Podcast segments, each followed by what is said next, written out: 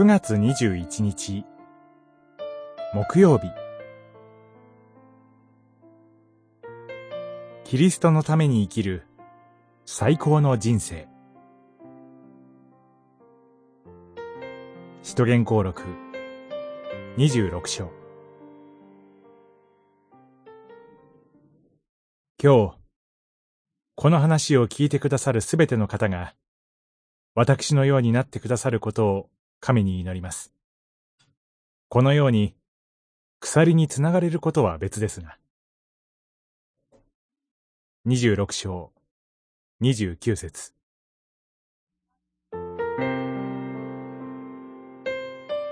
アグリッパ王とベルニケが、カイサリアのフェストゥスを表敬訪問したとき、パウロのことが話題に上りました。アグリッパ王がパウロの話を聞いてみたいと言ったため、再びパウロに証の機会が与えられました。熱心なユダヤ教徒で最も厳格なファリサイ派に属し、キリスト者を迫害することに人一倍熱心だった彼が、どのようにシュイエスに出会い、主の証人として召され、その働きに専念してきたかを話していたとき、フェストゥスは大声で言いました。パウロ、お前は頭がおかしい。学問のしすぎでおかしくなったのだ。これを聞いて、パウロが答えた言葉が、上記の今日の聖句です。将来を有望視されていたパウロが、主に出会ったことにより、人生は一変しました。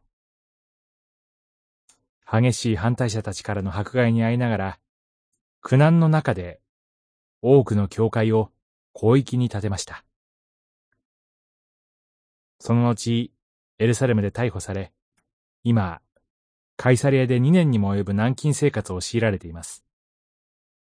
フェストゥスは、パウロは、なんと愚かでそんな人生を選択したのだろう。学問のしすぎで頭がおかしくなってしまった、と思ったようです。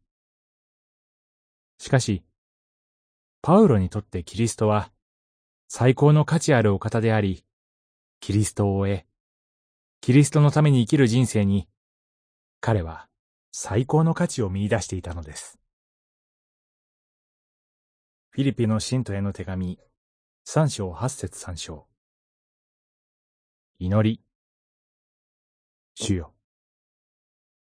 私にもそのような価値ある人生を歩ませてください。